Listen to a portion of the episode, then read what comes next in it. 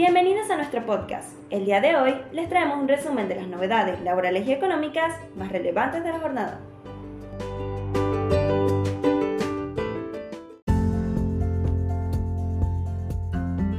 Sube el salario mínimo. El piso remunerativo tendrá un incremento del 20% en los próximos cuatro meses. Los gremios y empresarios acordaron una suba del 20% adicional en el salario mínimo para los próximos cuatro meses, y así el piso de remuneraciones formales tendrá un incremento de 110,5% a lo largo del año paritario. Según informó este jueves el Ministerio de Trabajo, esa determinación impactará en programas sociales y en un cálculo clave de jubilaciones que están atadas al salario inicial. En términos prácticos, la actualización del piso remunerativo tiene una influencia mayor en el gasto del propio Estado que en el mercado laboral del sector privado, según explican fuentes oficiales y empresarias. Esto sucede porque algunas de las prestaciones sociales que otorga el Poder Ejecutivo están atadas a ese valor, mientras que la mayoría de los convenios colectivos de trabajo ya tienen salarios que están por encima de ese monto. Entre esos programas sociales están las becas Progresar, el Potenciar Trabajo y los seguros de desempleo.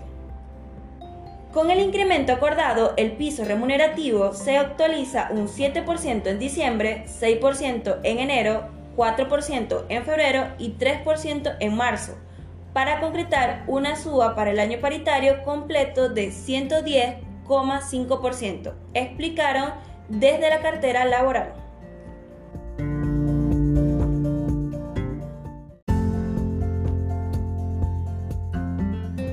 ANSES establece el haber mínimo y los topes a bases imponibles desde diciembre.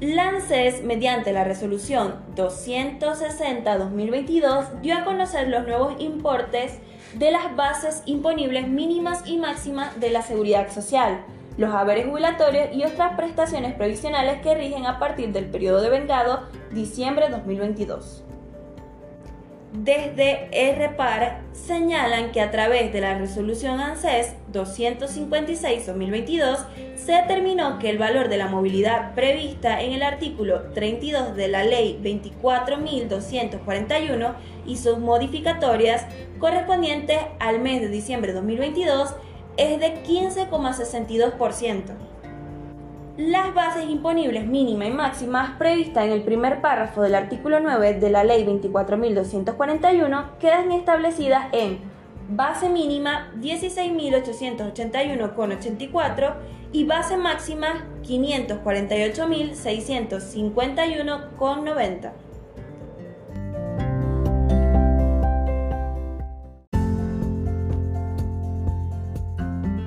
Facturador para monotributistas permite emitir tickets en tres pasos desde un celular, tablet o computadora. El facturador se puede usar desde facturador.fit o descargándolo en el celular, tablet o como un programa en el escritorio de la computadora.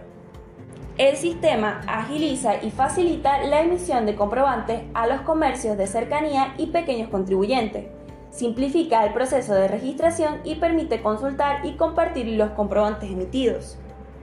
Para emitir sus tickets y facturas, los monotributistas deben ingresar con su quit y clave fiscal para luego detallar los datos de la operación por el cual emiten el comprobante.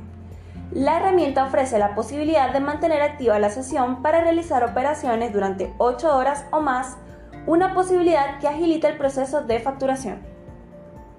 El facturador permite guardar y consultar el historial de los comprobantes para compartirlos por mensajería instantánea y correo electrónico. Se puede emitir tickets y notas de créditos tipo C, además de visualizar y descargar comprobantes emitidos con anterioridad. Este facturador se suma a otras plataformas disponibles para emitir tickets, como el servicio de comprobantes en línea y la aplicación Facturador Móvil, disponible para Android.